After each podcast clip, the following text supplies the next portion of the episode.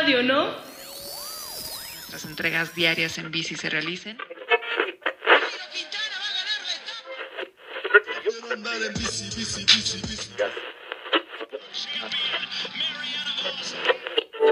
Sin conocer todo esto, opina. ¿Estamos listos?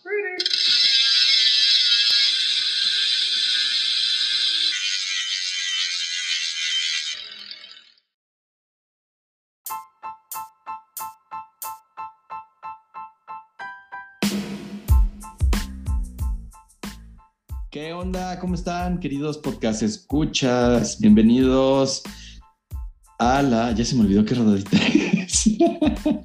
Cinco, ¿no? Bienvenidos a la quinta rodadita de Ciclismo Obscuro Podcast. Y creo que es la. Bueno, ahorita les platico de qué es la rodadita, pero bueno, bienvenido, Nelson. ¿Cómo estás, amigo? ¿Qué onda, amiguitos? Ya, qué, qué milagro, ¿eh? Que nos dejamos ver aquí en este en escena que ya tenía un rato que no platicaba con ustedes. Ya no nos habíamos dado este espacio para comentar todo lo que había estado pasando con la bici. No nos habíamos echado este, este coffee ride para, para chismear de lo que ha estado pasando en el inicio de temporada y todas las grandes vueltas que han pasado. La verdad es que pues podemos ahorita aprovechar para comentar todo esto, nuestras impresiones y demás, todo lo que ha pasado en este pues arranque ya primer trimestre de, de, la temporada de ciclismo. A ver qué, a ver qué sale de esta rodadita. ¿Cómo estás, amigo ovejita? Todo bien, muchas gracias. Contenta de volver a hablar un poco de lo que más o menos sé algo y de lo que puedo comentar un poco. Eh, pues adelante, sin más preámbulo. Pues esta es, ahora, ahora, no nos hemos visto tan ñoños en tema del ciclismo profesional y esta es la primera rodadita donde vamos a platicar de el, una carrera que hubo el fin de semana, ¿no? Que es uno de los monumentos más llamativos, uno de los monumentos que pues más expectativa genera y pues también sobre todo por el tema de la tradición ciclista y toda la cultura que gira en torno a la bicicleta, que ya hemos platicado en otras rodaditas, que en toda la región de, de Bélgica y en específico en, en, Flandes y sus alrededores, pues es una religión. Entonces, pues vamos a platicar eh, un poquito de lo, que, de lo que pasó en Tour de Flandes desde nuestra perspectiva, obviamente, ¿no? No somos ni, ni periodistas ni profesionales del, del ciclismo, pero pues somos unos fanáticos y aficionados muy clavados en algunos aspectos y pues bueno, vamos a platicar cómo vimos esta, este monumento. ¿Qué? Es el segundo monumento de la temporada, Chippy. Este... Ay, pero si me agarraste en curva. Estaba viendo mis círculos del reloj. Me faltan seis calorías para cerrar mi círculo de Ah, bueno, mientras las ovejitas. Se va a echar unas vueltas al rodillo. Sí, ese es el segundo monumento. El primero fue. Ay, se me fue el nombre, amigo. ¿Cómo se llama? Milán San Remo. Milán San Remo. Que la verdad es que ahí, eh, en ambos monumentos, lo primero que quiero comentar es que Poggi ha estado presente siempre. O sea, este muchacho se ve, parece, lo hace ver fácil el ciclismo, ¿no? O sea, como siempre está entregado, pues se ve, se ve, que termina fresco. Bueno, últimamente lo he visto sudar un poquito más, ¿eh? Como que ha tenido rivalidades más, más, este, eh, aferradas. Entonces, eh, los solo un poquito más, no ha ganado. Entonces, también, en, bueno, en, en, estos, en estos monumentos. Entonces, va a estar interesante ver. Milán San Remo sí la ganó Poggi. No. Milán San Remo, ¿no? Mojoric. Ay, Mojoric. sí, sí. Ay, claro. ¿Quieren comentar? Sí, claro. Pasó en. Pues tú cuéntalo, Nelson. Tú fuiste el primero que se dio cuenta de qué hizo Mojoric. Más bien, ¿qué llevó Mojoric a esa Milán San Remo? Pues estuvo, estuvo bueno ahí. Pues sabemos que desde hace un tiempo pues está vetada esta posición super tuk. Entonces. Eh, que él mismo no, inventó. Él inventó la Super Tuca, es verdad. Ajá, Se sí. los habíamos comentado en otra rodadita. Como es verdad. Es verdad. Aquí haciendo innovación disruptiva, eh, Mojoric en, en, en, todos los aspectos desde hace mucho tiempo. Entonces, pues se ve toda esta posición por el tema del, del riesgo, de la, de, o sea, que no es una posición, los, las bicicletas no están diseñadas para ir eh, pues rodando sobre el top two y pues dijo pues me voy a pasar las reglas por así ahora sí que por el arco del triunfo y le instaló un un dropper que sí le representa un- algo de peso adicional y hicieron ahí una especie como de aro sobre el manubrio para poder activar el, el dropper. Y este, ¿Qué es un dropper para los que no conocemos esas tecnologías de los montañeros? Ah, el, el dropper es este, es este, eh, pues la, es la tija del, del sillín, pero que tiene una, un, un telescopio, o sea, o bien más, se actúa de forma telescópica que se, se Un pistón. puede- un pistoncito que puede pasar de una altura, no sé, de, pues, pero probablemente Mohoric que mide uno como unos 75, podrá pasar de una altura de unos eh, 69 centímetros a unos 60, por así decirlo. Entonces, pues lo que le permite compactarse sobre su cuadro y agarrar una posición muchísimo más aerodinámica que, es pues en las bajadas, ¿no? Que sabemos que la aerodinámica es uno de los, es la mayor ahorradora de watts en, en este tema de las carreras. Oye, pero esa madre que activas un, un control, traes un mando para subir y bajar el sillín, ¿es, es hidráulico o cómo funciona? Pues hay, ya hay electrónicos. El que él instaló, pero creo que no era electrónico, era un, es, una, es un actuador mecánico que estaba instalado en el, en el, en el manillar eh, sobre la, la curva, no sé, posterior, no sé cómo llamarle, la- la- más bien la curva superior del manillar. Entonces se activa un cable, se jala y des- hidráulicamente tú lo bajas. O sea, más bien tú recargas tu peso sobre este pistón y, se, y cuando sueltas el, el, el, el, este, el actuador, pues se, se queda fijo. Traducido en términos godines, estas clásicas sillas de oficina que le activas aquí abajo y te sube, la liberas y te baja, algo así. Anda- Ándale, sí, iba sentada en una silla de oficina. Muy bien, buen, buen ejemplo, amigo. Pues entonces esto le, permitía ganar un chorro de, de aerodinámica en la bajada. Entonces, buen, buen move ahí. Y pues realmente ahí fue donde marcó diferencia, ¿no? Y se fue como un bólido. De hecho, jus- adelante. No, dale, dale la mitad. que justo donde ya pues ataca, ¿no? De ahí del pequeño grupo en el que viene, pues eh, como dijo el ovejo, se baja como bólido. Hasta justo cuando lo estábamos viendo, vimos cómo así se salió tantito pues de lo que es la vía, ¿no? Agarró como un acotamiento pequeño y así, y así de, ay, y así regresó. O sea, es además tanta su habilidad y a partir de ahí, no sé si también los que iban atrás vieron así de, ay, casi se den la torre y quizás eso también hizo que los demás fueran con un poco más de precaución. A mí me da la impresión que en ese momento donde la curva lo jala demasiado y estuvo a nada de salirse de la carretera, como que los de atrás tal vez frenaron un poquito. Él nunca frenó y aprovechó ahí y pum, vámonos. Sí, exacto. O sea, creo que, o sea, para empezar, la, o sea, la estrategia se veía clara. O sea, él se veía que iba a atacar en esa bajada por tener el dropper de por sí, ¿no? En la, en la, en la bicicleta, instalado en la bicicleta. Y la verdad es que, como mencionan, arriesgó muchísimo. No tuvo solamente la, el- la opción ahí de salirse cuando, cuando casi se, se va en esa curva, sino que también al momento de llegar, no sé si vieron que se le tuvo un problema mecánico ahí, se le cayó el cambio de que hizo, cadena, ¿no? ajá, hizo un cambio mal y lo regresó como campeón. Ya ahí faltando un kilómetro 200 para, para meta. Entonces, la verdad es que sí, sí arriesgó bastante en, en- en tema de cambios, en tema de aventarse, en tema de velocidad. Y pues eh, se lo llevó, la verdad, merecidísimo ese primer monumento del año. Ahora que platicábamos de ataques en, en descensos, a quien también vimos ahora en las carreras previas, ¿no? A lo que es este el inicio de la primera gran vuelta, que es eh, el, Giro de Italia, que ya estaremos comentando aquí más adelante. Stay tuned.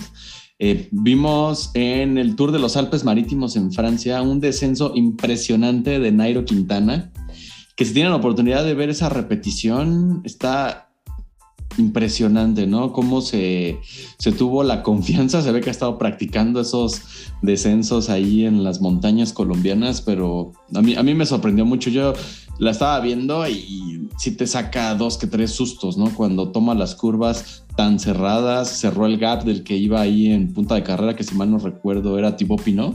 Mm, sí, O sea, el Thibaut Pinot llevaba cierta ventaja, lo alcanzó en el descenso, lo pasó, también aprovechó como que Thibaut Pinot como que se estaba calambrando, pero si tienen oportunidad busquen ese descenso, así Nairo Quintana desciende en Alpes Marítimos, fue una cosa de locos. Sí, la verdad estuvo impresionante y creo que pues todo esto ya viene de, unos años, ¿no? Atrás hubo un Tour de Francia que precisamente perdió Nairo en una bajada, ¿no? Bajando fue cuando ataca Froome, se va y yo creo que ahí es donde lo pierde, ¿no? Entonces hoy en día eh, ya no solo es pues, lo que traiga subiendo, sino pues tienes que atacar donde se pueda, ¿no? Que ahora mucho se está viendo en las bajadas o en esos descensos, que a mí siempre me ponen muy nerviosa, sea quien sea. Dirían nuestros parces colombianos bajan a tumba abierta. a tumba abierta. Es real, es real. Eh, y como sí, usted tiene muchísima razón ahí. Hay, muchas carreras que se definen en, este, en estos segmentos finales de, de, descenso que pues aquí es literalmente el que está más loco, o sea, el que tiene más, el que tiene más agallas es el que, el que va a tomar esa, esa delantera. Eh, no sé si recuerdan hace un par de años que también Juliana Lafilippe, eh, justamente en la etapa en la que perdió, pues, hace tres años ya, justamente en la etapa en la que perdió la amarilla, fue porque no pudo descender lo suficientemente rápido en, ese, eh, en esa etapa. O sea, es como tienes que desarrollar esa habilidad porque pues, te puede costar pues, el Tour de Francia nada más y nada menos sí, o sea, literal tienes que ser un ciclista súper completo. Es, tienes que saber subir, tienes que saber bajar, tienes que saberla ahí en los falsos planos, también en la, la, parte así como llana de los abanicos, no quedarte, poder estar ahí, eh, contrarrelojear no tan mal, defenderte, o sea, tienes que saber hacer literal de todo ya. Manejar la técnica en el este rato. Ah, también, y también la, en el pavé. Y la fuerza que requieres en los adoquines, en el pavé. Pues prácticamente tienes que ser Wout Van Aert todo el tiempo. Justamente estamos, viendo, estamos viendo a estos superestrellas eh, polifacéticos eh, dándole, dándole de qué hablar en todas las carreras. O sea, bueno, Poggy, que es la máquina de botera, pero tenemos a Wout, tenemos a, a, a, Van der Poel, tenemos a Pitcock, a Embe, por lo que son esta, esta nueva generación de, de jovencitos más completos, más preparados en varias disciplinas que, que, lo están rompiendo, justamente porque ese es el nuevo estándar de ciclismo, de ciclismo profesional. Y pues bueno, ya que mencionabas a Wout van fue uno de los grandes ausentes en el Tour de Flandes del pasado domingo, que además seguíamos las historias de los equipos. Yo también veía las historias ahí de la banda que ya había llegado ahí a la, a la región de Flandes y yo pensaba así, no mames, ¿en qué momento este, regresó el invierno a, la región? O si estamos en primavera. Unos, unos escenarios completamente eh, blancos, los, los tramos de la carretera, pues sí, eso, nevados, cubiertos de nieve. Entonces se, ve, se, veía venir una, un domingo épico, con mucho frío, nieve, lluvia que era pues el escenario ideal, ¿no? Para dar espectáculo a nosotros desde la comodidad de nuestro sillón, pero pues se veía un escenario muy duro para este segundo monumento de la temporada. Así es, ¿y qué podemos eh, decir rápido de Boot ya que lo mencionas? Eh, pues estuvo ahí participando en, en, algunas carreras con su equipo, se llevó la, la, clásica, lo que llaman la E3 Saxo Bank, ahí hicieron el 1 y 2, él y Laporte, ¿no? Laporte del, bueno, Christophe Laporte. Que Laporte, hoy, hoy, estaba leyendo una, un, un hilo en Reddit de lo que llevamos de la temporada, cuáles habían sido los grandes aciertos o los grandes errores en cuanto a las transferencias, ¿no? Este, en esta nueva temporada 2022. Y alguien hablaba, alguien hablaba del aporte y todo lo que había dejado ir el Cofidis, porque ahora se mudó al, a este tren, este, a esta gran locomotora que es el Jumbo y pues ya está dando frutos. Justo es lo que elige a lo viejo, desde la primera eh, eh, carrera que lo vi, que estuvo ahí haciendo un gran trabajo, le dije, eh, él es nuevo en el Jumbo, digo, le dije, me parece que estaba en el Cofidis, le digo, y, o sea, mira todo lo que está haciendo, o sea, también depende mucho, pues, tu equipo, ¿no? O sea, también estuvo ahí en París-Niza, ¿no? Que, se llevó ahí pues, alguna etapa, se, le, se la dieron más bien ahí Roglic y Wout Van Aert, le dieron ahí la etapa, la primera de, porque hizo prácticamente toda la chamba, entonces, sí está, sí está cañón esa adquisición. Exacto, o sea, es un gran corredor y además pues todo el, el, jugo o el provecho que le ha sabido sacar el equipo en el donde está ahora. ¿no? Eh, eso es lo que quería contar, que muchas veces puede ser un gran corredor, si no está como en, o sea, si su equipo no lo sabe sacar provecho, quizás no pueda hacer tanto y aquí hemos visto pues todo lo contrario. Y... Sí, muy, muy buena adquisición ahí del Jumbo. Ahí también eh, le había dicho al ovejo, viendo todas estas carreras o clásicas de un día, que también quien había estado por ahí colándose cuarto, quinto en, en este tipo de carreras de un día era algún corredor del FDJ. Si le decían, mira, no sé, fulanito llegó cuarto, miren esta, fulanito llegó quinto. Y justo en esta de tres Saxoban vimos a Stefan Kung, que es del FDJ, que llegó tercero. También por ahí en, creo que en la Estrada de Bianque, Attila Walter llegó cuarto, entonces le dije a lo o sea, el FDJ lo está haciendo muy bien y nadie lo está viendo.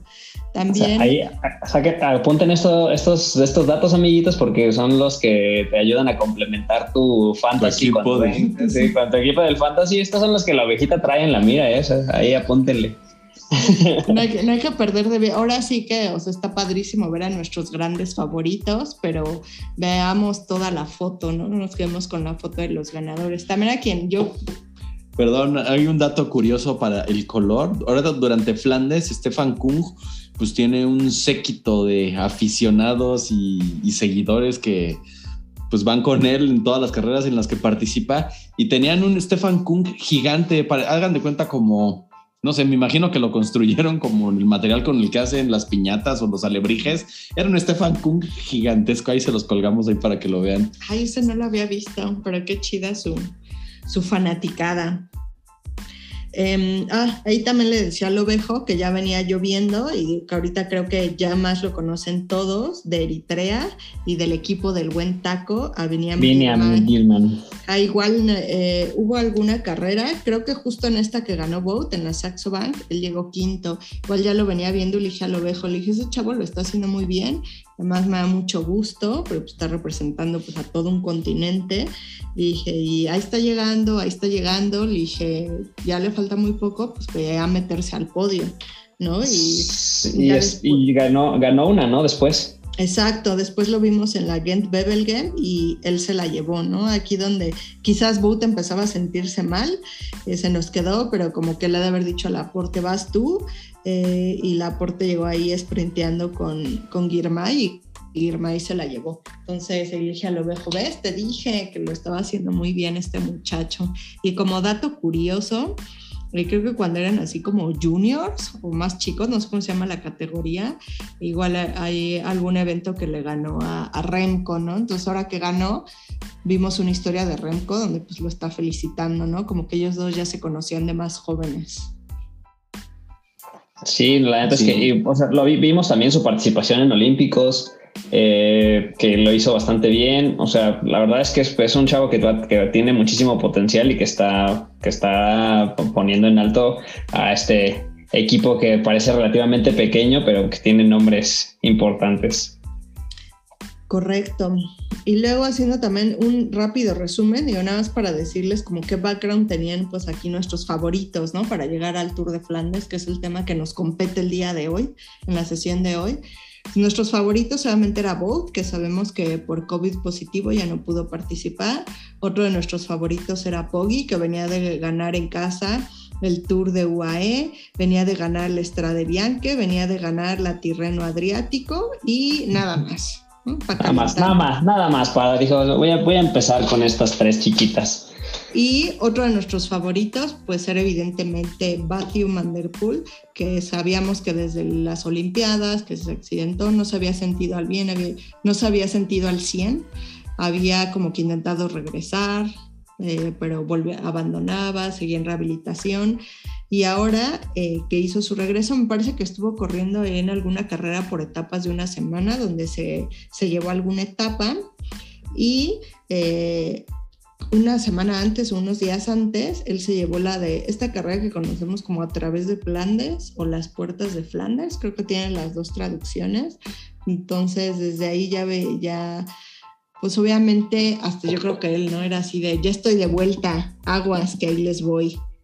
Sí, también lo vimos ahí en, en, en este, en, en, la mismísima de Milán San Remo, ¿no? También estuvo compitiendo todo el, Sí, o sea, la verdad. Él fue el tercero de. Sí. de- O sea, la verdad es que, la verdad es que, o sea, yo como lo comentaba con ustedes, que es como de, la- siento que se, siento que se quedó como con la espina del año pasado, que tenía como muchísimos planes, muchísimas victorias. O sea, él tenía, para él iba a ser el campeonato de, ciclocross, para él, él tenía muy en mente el tema de los olímpicos. O sea, y todo esto le, dejó como con este mal sabor de boca y quiere venir a demostrar que pues es el, ese un ciclista grande que simplemente tuvo un mal año y pues ahorita está demostrándolo con, con así que con, por la puerta grande está pasando a esta, a esta temporada de ciclismo. Sobre todo demostrando que está de vuelta, ¿no? Yo creo que hasta él ya tiene otra vez esa confianza de saberse al 100 y de saberse que otra vez recuperó el nivel después de este bache que yo creo que fue- sí fueron más de seis meses. Y Pupu, desde donde quiera que se encuentre, estaría orgulloso de él. Ah, totalmente. Y entre otros favoritos también teníamos, creo que el Lineos venía más o menos bien armado, traía ahí varias basas, como les dicen, eh, que pudieran ahí estar dando batalla. El Jumbo sin boat, eh, creo que el aporte se, se cayó en algún momento, entonces ya no lo vimos protagonista como hubiera gustado verlo. Em, Pitcock no sé qué le pasó, pero también se nos quedó un poquito atrás. El. Ay, ¿en qué equipo corre Froome? En el Israel, el Israel Israel Startup. Startup Nation. No corrió de este. Un montón de sus corredores entre que les dio el COVID y como que hay un nuevo virus en el que les estaba dando a los ciclistas, ¿no? Que sin ser COVID era una enfermedad así como que, como que respiratoria. Entonces dijo, no tengo corredores para asignarlos a esta carrera, así que no vamos. Ahí nos vemos el año que entra. O sea, ya amigo, ya es, ahora ya es Israel Premier Tech. Le quitaron ahí el patrocinio a los de Astana. Ya, Ok. ya no sé. Sí, ya no es Startup, ya es Premier Tech. Ya es Premier Tech. Y pues bueno, ya con, con todo este, con todo este previo, pues llegó el día de la carrera, que también, oh sorpresa, fue un cambio acertado, creo yo, por, por parte de los organizadores. Generalmente en esta carrera de, de Flandes en específico, primero suelen iniciar la carrera femenil y cerrar con la carrera varonil. Entonces, ¿qué hacían eh, las televisoras, los que están transmitiendo, los que están cubriendo el evento? Que usaban la carrera femenil como para sus pruebas, estar ahí controlando y coordinando a sus técnicos que sacaran la mejor zona. Digamos que estaban a prueba y error, cubriendo entre comillas la etapa femenil. Entonces muchas de las cosas que, que no alcanzaban a cubrir en la femenil era porque las estaban ensayando para ahora sí tener la mejor toma durante la etapa varonil y ahora lo, hicieron justo al revés, ¿no? Fue primero la etapa, la etapa de los hombres y continuó con la cobertura de la etapa femenil, ¿no? También para darle pues más mm, difusión y, cerrar con broche de oro, ¿no? También que el, cierre de la femenil, ahorita lo, com- lo comentamos, que también estuvo, estuvo interesante, ¿no? Ahí en los ataques de, de, de Annemiek van Vleuten y de Lotte Kopecky, que pues bueno, ahorita nos platicará la ovejita cómo estuvo ese, ese cierre de estas ciclistas que están muy rudas. Oye, ese, ese comentario, o sea, ya sé que no es, ya sé que no es el deporte que nos apasiona en particular, pero hicieron un comentario muy importante alrededor de ese concepto del, del deporte femenil. Es como de, o sea, mucho, la justificación de muchas televisoras, como dices tú, es como de, pues es que a la, a la persona no les importa el deporte femenil, ¿no? Es como, no tiene el nivel de exposición que tiene el varonil, no tiene, o sea, y just, y, se- y así subieron un- una serie de escenas de, de aficionados alrededor de las creo que era un, un Barça eh, algo, Barça, ¿cómo se llama otro equipo? Real Madrid en España y tenía la, la afición acá loca y era el equipo femenil. Entonces, o sea, sí, justamente es- tienes que dar expo- exposure porque son eventos de la misma categoría, con la misma calidad de, de deportistas que no estaban teniendo la exposición y pues es- ahora están entrando a este pues a este papel que les corresponde desde hace mucho tiempo. Entonces Sí, está, no, está las- padre que haya movimiento. En el Hacia caso de, del- de los pamboleros o las pamboleras, ¿no? O sea, ambos este, están corriendo ahí los 90 minutos más lo carrega el árbitro. Y acá también, o sea, todas subieron el Quaramount, subieron el Paterberg, todos esos tramos de adoquín, o sea, no por, por ser mujeres, nada más subían la mitad, ¿no? De cada uno de estos este, muros de, de pavé. Sí, correcto. Y corríjame, pero eh, me parece que también terminó la de hombres y esperaron a que terminara la de mujeres para hacer las premiaciones. Correcto. Creo que también eso fue un gran acierto, porque ya sea que pusieran la de mujeres antes o después, le- luego la afición misma es así de, bueno, si primero va a dar la de mujeres, pues igual llego más tarde a ver la de hombres, o al contrario, ¿no? Si primero es la de hombres, pues ya la veo premiación y me voy. Entonces creo que estuvo muy bien que hayan juntado esto para, pues ahí forzar un poquito a la afición a que se chute todo el evento, que la verdad creo que en ambas ramas eh, no, no nos decepcionaron. Y ya arrancando la carrera, yo no, no me eché lo, toda la transmisión, pero veíamos ahí algunas repeticiones de una montonera que ocurrió en los primeros kilómetros y uno de los damnificados de esa montonera, uno de los afectados, pues fue Poggy, ¿no? Ahí en- se enredaron, no sé, algún afilador, algún llantazo y se fue al suelo Poggy, entonces digamos que empezó un poco mermado, ¿no? Muy a su, a su nivel, pero empezó de alguna forma mermado esta, este Tour de Flandes. También me gustó ver cuando lo empezamos a ver, que estaba ahí como en, pues siendo protagonista, el, nuestro buen amigo Taco, estaba ahí en la fuga, creo que fue así el último que, que resistió en la fuga, entonces también un aplauso para Taco, me gustó verlo ahí. Sí, viene ahí dándose ahí unos, unos buenos llegues con, pues con la. manteniéndose, en, como ya dijo la ovejita, en punta de carrera. Y pues todos los ataques y contraataques de la fuga, ¿no? Que unos los alcanzaban, otros se iban eh, descolgando. Y pues digamos que los favoritos le dieron chance a la fuga hasta que dijeron suficiente. Creo que es momento de marcar nuestra condición de favoritos.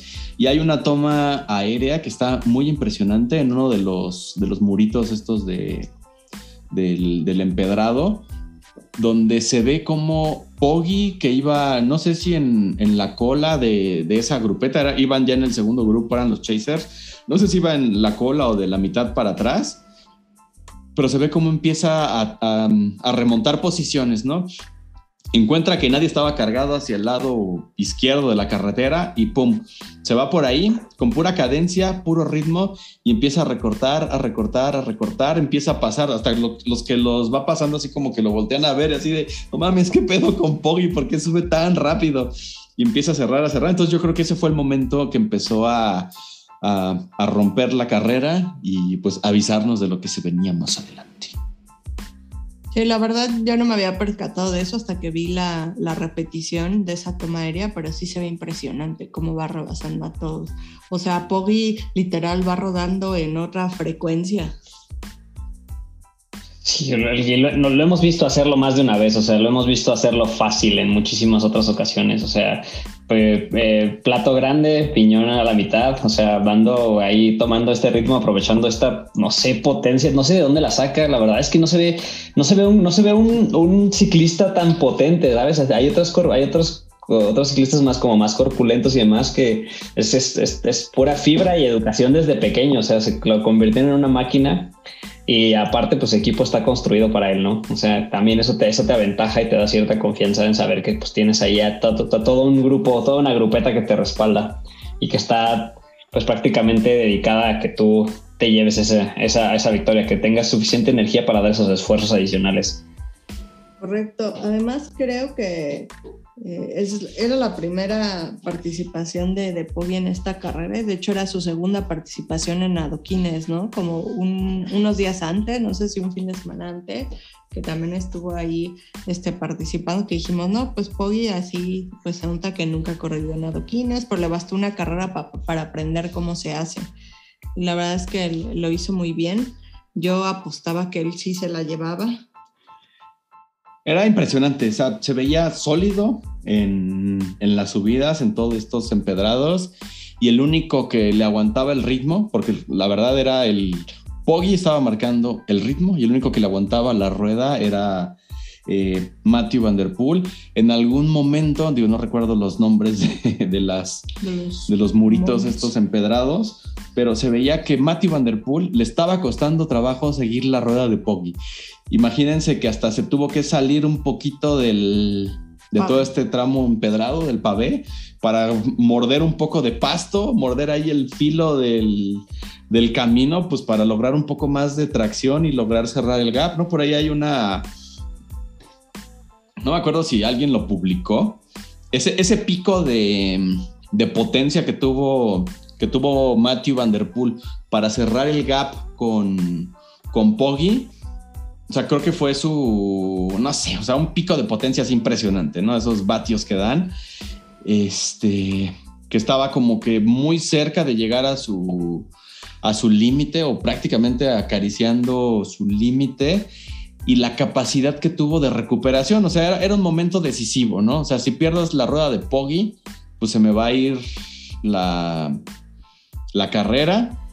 Tengo que hacer un esfuerzo. Tengo la capacidad de recuperarme después de hacer este esfuerzo. Pues ya sabemos la respuesta ahora que fue que sí, pero, o sea, lo, lo, lo hizo como, pues como él solo sabe hacerlo, ¿no? O sea, llevaste tu, tu, cuerpo, tu capacidad a ese límite después de todo el tantos kilómetros que traes en, en, en, en, las piernas y en todo tu cuerpo, das tu máximo esfuerzo durante, no sé, 30 segundos que te haya costado cerrar ese gap y tu capacidad de recuperación para no desfundarte, ¿no? Por ahí comentaban que justo en esa parte Poggy iba en plato grande y Matthew en plato chico, tratando de no perder ahí cadencia. Y también eso comenta, ¿no? Que si Poggy bien se veía más fuerte, más sólido, y era quien estaba marcando el ritmo y a quien le estaba costando trabajo ir a rueda era Matthew, que porque no lo eh, bueno, más bien, ¿por qué le permitió recuperarse? ¿no? Si sabemos que sí se puede recuperar, pues no le debió haber permitido pues ese, lapso de recuperación. Yo la verdad no sabía cómo iba a acabar la carrera, si le preguntaba la, al ovejo, ¿acaba en subida o acaba en sprint? Que sigan juntos al sprint, o sea, yo sí creía que pues ganaba Matthew, ¿no? Si acababa en subida, eh, pues sí creía que ganaba Poggy. Eh, al final, digo, aunque ganó Matthew, fue un final así muy impresionante que la verdad no veía venir.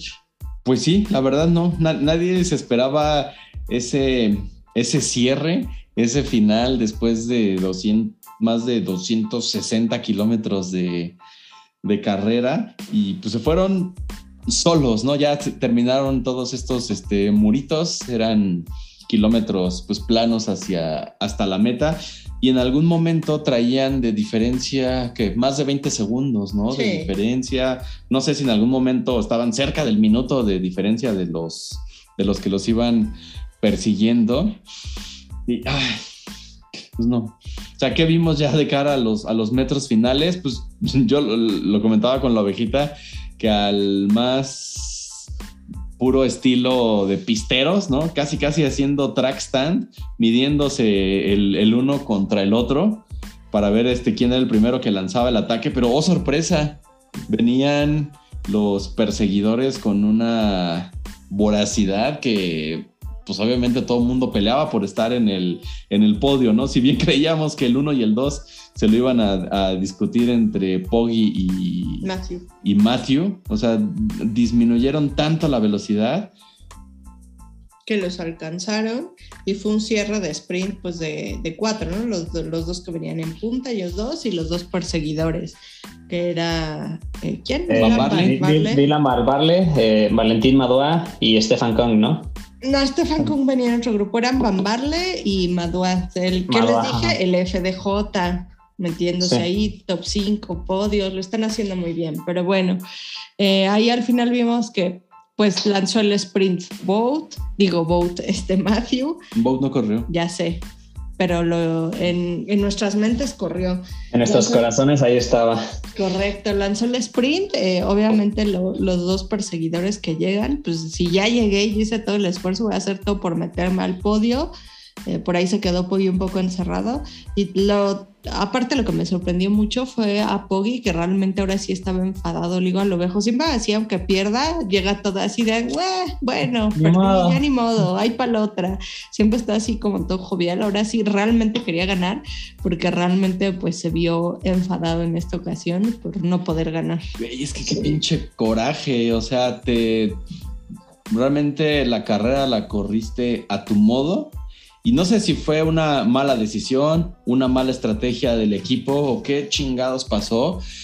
Hay por ahí una, una creo que alguien contó los segundos en los que este Vanderpool iba volteando para atrás, así como que duraba uno, dos, no sé, creo que hasta 10 segundos en los que duraba volteando para atrás y justo Poggi iba del otro lado, ¿no? Si le estaba volteando sobre el hombro izquierdo, este, Poggi iba del lado derecho, o sea, ¿por qué no en algunos de esos momentos de debilidad del, del que podía lanzar el, el, sprint? O sea, ¿por qué no le cambió el ritmo? O sea, ¿por qué permitió pero tanto la velocidad? Es que yo creo que también Poggi entiende que, o sea, Poggi no es, no es un superhéroe, a pesar de que parece lo parezca, sabemos que tiene, o sea, temas con los sprints, o sea, no es, no es, un, no es un lanzador del tamaño de, de, de Van Der Poel, o sea, creo que sí estaba como tratando de asegurar que fuera solamente en los últimos metros que tuviera que poder discutirle, pero pues el problema es que llegaron atrás de él dos, y siento que mucho de la molestia de lo que se ve ahí en repeticiones y demás es porque Maduay y, Van, y Van Barle le cerraron el camino. O sea, siento que, siento que sí pudo haber ahí eh, a lo mejor respondido el sprint, pero se pusieron enfrente y él no supo moverse. O sea, sabemos que no es su, no es su tipo de victoria. O sea, él le gusta como eh, romperla justamente, como decías, metros antes y ganarla a su modo. Y ahorita pues no estuvo a su modo. Le pusieron una- un obstáculo ahí que es, que es un, pues, una manera de, de vencer diferente, ¿no? En estos sprints finales. Pues sí, la verdad, ahí siempre nos quedaremos con la duda de si fue error o... Ya, No lo, ya lo- en el día menos pensado del Jumbo, ¿cómo se llama? No, del, del, de Netflix. del- del, UAE. del- del UAE, UAE. perdón. En el día menos pensado del UAE nos enteraremos. Oigan, ¿ya, ya vieron alguno hablando de, hablando de dramas? ¿Ya vieron eh, algo del, del, del día menos pensado? No, nada. No, no, ahora sí estamos un poco desconectados, no vamos al día, pero eh, ya el morbo me gana, ya quiero verlo. Sí, yo también. La verdad es que si a mí si hicieran una serie de cada equipo así, de, con todos los dramas internos, mira, yo ahí estaría pegado con el rodillo. Pues hace poquito anunciaron que el Tour de Francia firmó algún acuerdo y algunos equipos este, van a estar aceptando que los graben y que documenten durante el próximo Tour de Francia para hacer un- una miniserie o documental de, del Tour de Francia de este año. Ah, que eso va a estar muy chido, la neta. O sea, que está, está muy padre entenderlas como las, las entrañas de- del ciclismo profesional. O sea, creo que ahí es realmente donde, en muchas ocasiones creo que es donde se ganan las carreras realmente, ¿no? O sea, en la estrategia, en la planeación, en el descanso, en las comidas. O sea, En las comidas, ahora que lo mencionas, eh, colgamos una historia en el Instagram de Ciclismo Oscuro que está este, colocado sobre la, la- la potencia de, de Matthew Van Der Poel. Pues detallada la carrera, ¿no? Desde el kilómetro 20 hasta el kilómetro 272 y como que con un código de colores y de, de como- figuras. ajá, como bidones y geles, o como que tienen ahí algo. Ajá, como que detallaron, no sé si detallaron su plan de alimentación, como bien lo mencionas, o sea, es importante mantenerte siempre, este, pues con tus repositorios de, de glucosa y electrolitos y todo lo que te da energía durante tantas horas y ese nivel de esfuerzo. Y no sé si estaban marcado eso, ¿no? O sea, los, los puntos donde recibía hidratación, donde recibía comida, o si le estaban marcando también en qué momento debería este, ingerir tal o tal cosa. Y llamaba la atención, ¿no? Lo que aparecía en el kilómetro 200, justo en el kilómetro 200, una happy face amarilla y, y un bidón, ¿no? Solo... Dale, ¿Sabes dale. qué, ¿Sabes qué siento que puede ser? Siento que puede ser como la asistencia, justamente. O sea, ya ves que hay, hay, estos, hay estos momentos donde te entregan bidones, o puede ser como el último momento en el que te que puedes recibir como asistencia. El feeding Entonces, zone. El feeding zone, ajá. Siento que puede ser algo así, probablemente. No sé, pero sí se ve, sí se ve muy rara la selección ahí de emoji. Parece, ahí todos nuestros amigos en el, en el Instagram que fueron poniendo eh, temas más oscuros que le pudieron haber ahí su inyección de este, ¿cómo, le, cómo se llama esto? De, de adrenalina, ahí como, la, como a los caballos de carreras. Ah, también pudo haber sido algo así como que si llegas a este punto sin ganas de ir al baño, ya la hiciste. Ajá, exacto. Ah, Exacto, Sí. sí. Ajá, si llegas a ¿sí, este punto y sigues a rueda de Poggy, ya chingaste. Ajá, Ajá, si llegas aquí y te sientes bien, pues ya nada más date agüita. Así no, no te, no te, este, no te exijas demasiado. No sé. Algo así. La verdad es que, que, estos son, son, pues son monstruos y están, están muy bien, son y máquinas más bien muy bien aceitadas y muy bien diseñadas. Entonces hay que eh, saben, saben en qué momento alimentarlas, en qué momento este pues darles ese, ese ánimo adicional. Y además de alimentarlas durante la carrera, también vimos otras escenas post carrera donde se está dando una tremenda hamburguesota bien merecida a Matthew Van Der Poel. Yo también me di una hamburguesota y eso que no corrí tu Tour de Flandes. Sí, de, an- de antojo, ¿cuántas, ¿cuántas calorías habrá quemado eh, Matthew en esa carrera? No, como 7 mil, no, no tengo idea. Muchísimas. Pero todos comiendo, eh, Matthew comiendo esa hamburguesa, todos somos Matthew. A huevo. Todos. Sí, sí, sí. sí. Se, podía Oye, Chip, comer, se podía comer tres sin culpa. ¿y cómo quedó ese, el podio de la varonil? Eh, Matthew, eh, Van Barle y Madua. Y luego ya veíamos que empezaban las... Bueno, todo el tiempo estuvieron en paralelo, ¿no? El que quería ver la carrera femenil, ya avanzada la carrera de hombres, pero bueno, ahí estaban pasando como que los, los avances, ¿no? De cómo iba la femenil y hasta que se switchó la transmisión por completo a la femenil. Y a mí me sorprendió mucho ver a la campeona cubana, Arlene Sierra, que recién la, la acaba de firmar el, Movi. el Movi. Movistar. La verdad dio batalla, creo que top 5 tal vez. Cuarta. Quedó Cuarta. cuarta. o sea, Arlene Sierra, una cubana, cuarta en Tour de Flandes, wow, no sé. Y digo wow, no porque me... Vaya, en estas carreras los latinoamericanos es este, difícil que den batalla, ¿no? Y súper este, dura esta, esta mujer que se logró colar ahí entre las mejores del mundo. Sí, ya lo Y- veíamos con ella, ¿no? Desde el último eh, campeonato del mundo. Hizo, También también, yo estuvo creo top que 5. Hizo quinto, me parece. Hizo quinta.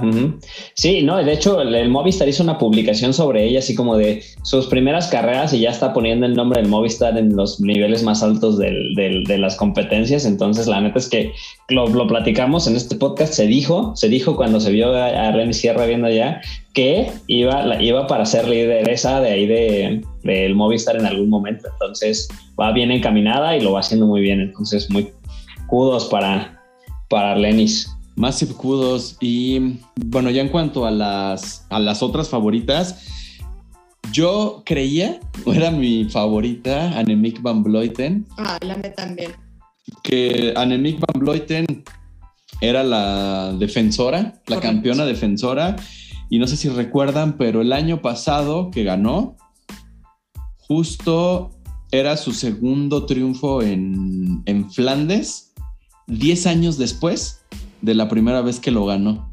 O sea, ganó, pasaron 10 años y volvió a ganar a Annemiek van Vleuten, que siempre ha estado así top level de, de su, de su forma y se veía como, yo no sé si en, cómo estaban las casas de apuestas, pero sí era una de las mejores contenders para este.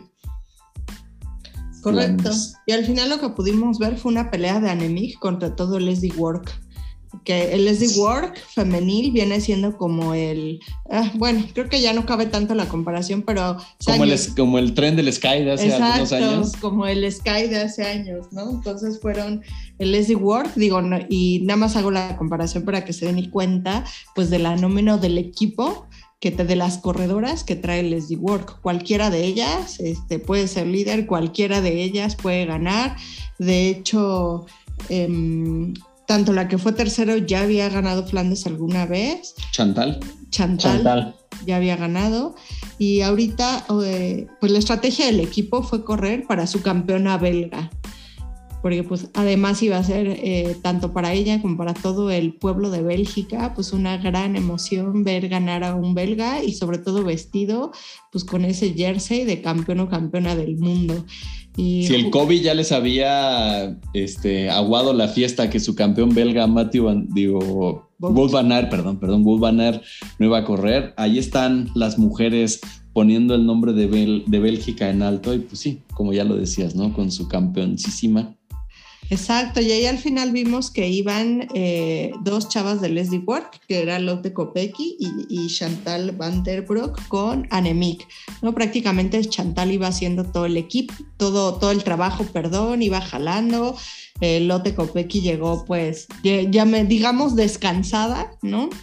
Porque le estuvo haciendo el trabajo eh, Chantal, le aguantó también todos esos ataques que estuvo haciendo Anemic en los muritos, también ahí sabemos que Anemic siempre es de atacar en esos muros y ahí romper la carrera.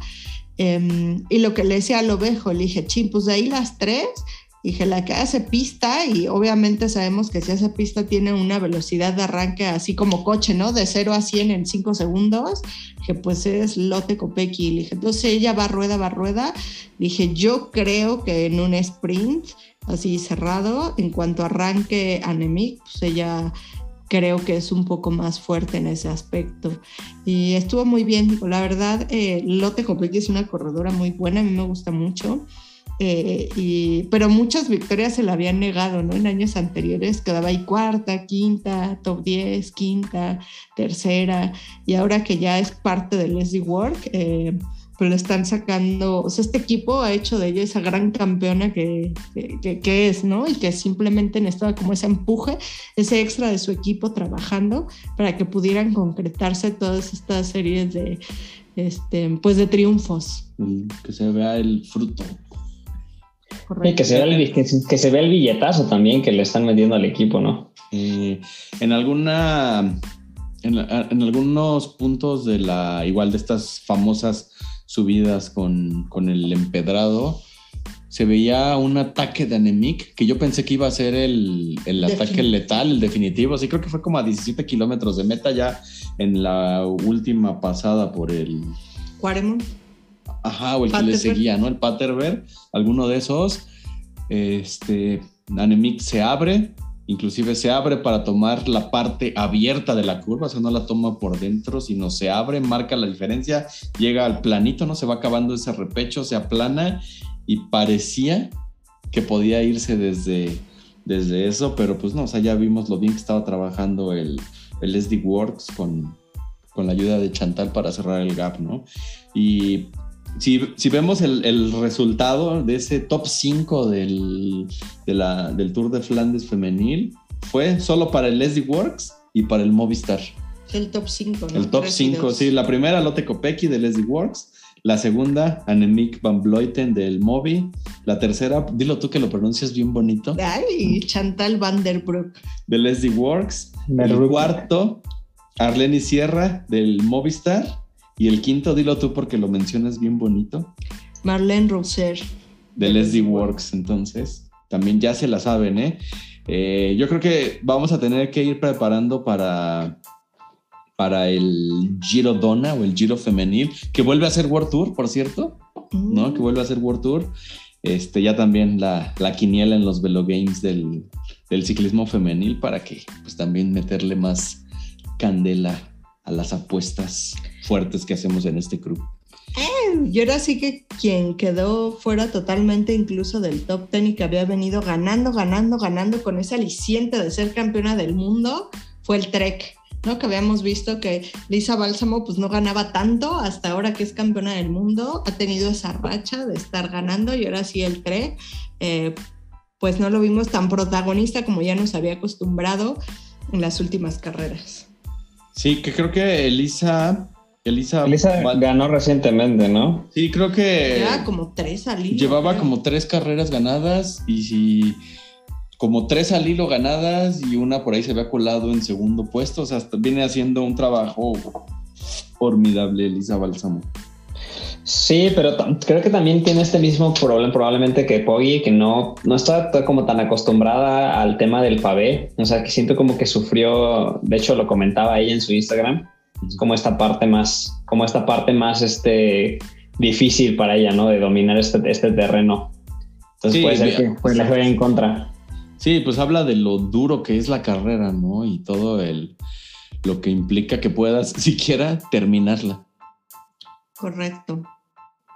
Pero la verdad se disfrutó. A mí me gustó mucho en ambas ramas. Finales, pues sí, inesperados. Mis gallos no ganaron. Sí, yo creo que va a ser una. Ay, yo siempre digo lo mismo de todas las que veo, pero dense la oportunidad de ver la repetición, tanto de la femenil como la de la de los hombres, porque sí estuvo, estuvo muy padre. Y eh, vi unas, unas tomas, imagino que las hicieron con un dron, que eran parte de la transmisión oficial de la carrera, que mm, se simulaba, bueno, yo las imaginaba como cuando estás en el Swift.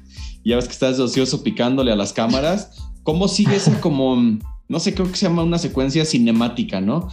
Que de estar viendo este, eh, de la parte trasera del corredor hacia el frente o lo que viene en la carretera, cómo sube la cámara y los va siguiendo de costado, lo gira, los toma de frente para terminar con una toma aérea espectacular. Esa secuencia y asumo que la hicieron con un dron, pero. Con un dron, probablemente. hasta le decía a la oveja, le digo, regrésale, regrésale, regrésale. O sea, es así como que si la este, musicalizas así con música clásica, ¿no? Como luego pasa, este, así, no sé, Beethoven, Tchaikovsky, o sea, se ve, no, o sea, es, es arte puro. Y yo, sin, ser, yo sin ser cineasta. Ahí le encargo a nuestro community manager de, del, del, del, Instagram de Ciclismo Oscuro que a ver qué puede hacer. Becario, ¿no? Ahí al becario. Ahorita le llamamos al becario para que lo musicalice mientras tomamos, mientras tomamos, ¿no? Porque no se les antoja tomar siempre que escuchan música clásica. Pero bueno, de eso hablaremos en otro programa. Muy bien, amiguitos. Pues, eh, ¿qué más? ¿Qué viene? Pues en dos semanas o sea, el, el 17, París-Roubaix. París-Roubaix, probablemente uno de los eventos más fregones que existen del ciclismo. Es mi monumento favorito. El ovejo dice que de él y para él es Flandes. Para mí es París-Roubaix. París-Roubaix, que no he visto qué nómina están reportando sus equipos, pero ya yo creo que ya es justo, ¿no? Que Peter Sagan lo manden a correr. Ay, Petito y que, y que vuelva a dar ese espectáculo que nos tiene tan acostumbrados. Y me voy a regresar rápido a Tour de Flandes. En la llegada se metió un espontáneo. ¿Lo, vieron? Sí, lo alcanzaron a tomar las cámaras justo después de que llega este sprint de los cuatro. Ajá, de los cuatro. Eh, saltó un espectador con un espontáneo. un espontáneo que traía una playera que si bien en la transmisión solo alcanzamos a ver de frente, que decía algo como eh, hay que luchar contra el cambio climático ahora o algo, por el estilo, yo no había tenido oportunidad, decía Climate Justice Now. Justicia climática ahora. Que lo alcanzamos a ver, pero estaba viendo unas fotos hoy que se las vamos a colgar ahí en el Instagram, eh, arrobando el autor. Eh, que justo en la parte de atrás traía una leyenda que decía, ¿Do you eat animal corpses? Entonces me, gustó. Yo no detendría este, ¿cómo lo llamas? Espontáneo. Espontáneo. Pero bueno, tuvimos también en el, en el Mundial del año pasado ahí en Flandes y tuvimos una situación similar, ¿no? O sea, con el tema desde, desde el océano en las tomas. Sí fue ahí, ¿no? No, También. fue en una etapa del, del Tour de Francia, del Mar del Norte. Ah, es verdad, es verdad. Sí, sí, sí, sí, pero ahí era todo el pueblo, todo el, todo el pueblo que salían con playeras negras y, protestando contra el mal uso de los recursos naturales y la contaminación de su hábitat y la muerte de sus pececitos. Pues, miren, o sea, ahí está. No deberían, como yo concuerdo con la ovejita, no deberían de, ¿cómo se llama? censurar ese tipo de mensajes que, pues, la verdad, son reales. Y aparte, así, uno de los, de los coches, de, no sé si fue el coche de algún equipo o un director de carrera, cuando veo que este güey iba corriendo ahí en media calzada. Ay, yo pensé que lo iba a arrollar. Se le cerró así al más estilo este. Torreto. Cochista, al más estilo Torreto. se le cerró y ya no este puedo seguir corriendo. No pues a punto que sí siguió corriendo pero ya no se vio en la, ah, en la toma en la toma principal pero lo alcanzamos a ver. Y gracias a todos los fotógrafos que están ahí pudimos ver incluso la leyenda que traía en la espalda. Sí no coman animales. Les hace daño a su cuerpo y al mundo. Pues sí en muchos sentidos. Muy bien, amigos. y la pues- última nota. Ah, ¿cuál? el último flash, flash, flash informativo. fue de, con eso me transporté como a los noventas, ¿verdad? Dos miles. Pero bueno, eh, si vieron la nota de que Chris Froome después de tres años se sienta al 100% y está listo para pelear Giro y digo, perdón, Tour y vuelta. Como líder, como líder del, del, Del Israel. del Israel Premier Tech. Wow. Entonces, Pues esperemos ver. que, ahora, esperemos que ahora sí sea la buena, ¿eh? Lleva lesionado como cinco años y nada más no, nada más no lo vimos de regreso a la acción. Pero Creo, creo que le pasaron el nombre del terapeuta de Egan Bernal y ya con eso sí. No, manches, eso de- lo de Egan Bernal fue un chamano, fue brujería, fue un pacto con el diablo, está muy cabrón ese hermano, no, o sea, que, que esté rodando después de 22 días de operado, este está imposible, está muy cabrón. Que también creo que ahí sí la edad, pues sí tiene que ver. Prácticamente creo que Froome fue con 10 años más que ganó, más o menos, más o menos, 8 años. Y creo que a partir de los 20 cada año que, que cumplas, sí cuenta. Ahora sí ya sí. cuentan. Ahora sí ya cuentan, y sí, digo, no, no se puede negar que la recuperación de Egan ha sido increíble, la verdad. Sí, bueno, lo, lo estuve como rebotando entre amigos y dicen que no hay manera de que Egan vuelva al nivel competitivo en el que estaba, pero pues yo la verdad es que lo veo bastante decidido a, a volver a, a hacer, bueno, más bien a estar en el nivel en el que le corresponde y sabe que fue su culpa realmente. Entonces yo creo que va a hacer todo, todo para poder sumarse ahí de nuevo y está, a mí se me hace, a mí, yo, a mí se me hace impresionante. Yo después de 18 operaciones, yo ya me hubiera retirado. O sea, está muy cañón. Está muy cañón ese chavo. Bueno, y aparte no es la primera vez que se pone tremendo putazo, ¿no? Recordemos, creo que le reconstruyeron la dentadura. toda la dentadura. Lo hicieron un poquito más guapo para Mafe. Saludos, Mafe. Este, pero sí, pobre chavo, le ha tocado la dura vida del ciclista profesional. Y como Sí, él mismo puso en una publicación, ¿no? ¿Para qué no estudió? Pues ahora le tiene que chingar a la bici. Todo, pero pesaba más la mochila, diría mi abuelita. pues creo que hasta aquí era lo último que quería comentar. Muy listo, bien, amigos. amigos. Pues nos vemos para la París Roubaix. A ver si Mario ya termina sus vacaciones y ya se digna acompañarnos a su podcast. Y por ahí, pues este, stay tuned. Eh, estamos en pláticas con un amigo eh, nutriólogo que, va- que probablemente más bien quiere venir a darnos algunos consejos eh, en un podcast más adelante para que mejoren su rendimiento. Entonces vamos a estar ahí preparando algo con ustedes. Entonces, se viene. ¡Au! Gracias por escucharnos. Saludos, amigos. Cuídense. Bien chido. Adiós. Bye.